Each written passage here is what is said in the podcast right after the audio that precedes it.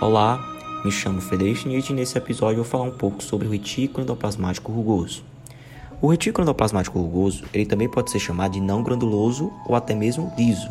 Isso porque não possui ribossomos à sua superfície. As principais funções do retículo endoplasmático rugoso é a síntese de lipídios, entre eles está o colesterol e os esteroides, como os hormônios sexuais, além de participar do processo de detoxificação, esse processo ele transforma substâncias tóxicas em substâncias não tóxicas, ou até mesmo essas substâncias podem perder um pouco da sua toxicidade. Além disso, o retículo endoplasmático liso ele pode ser encontrado em, em diversos tipos de células, entre elas as células hepáticas e as células de glândula renal.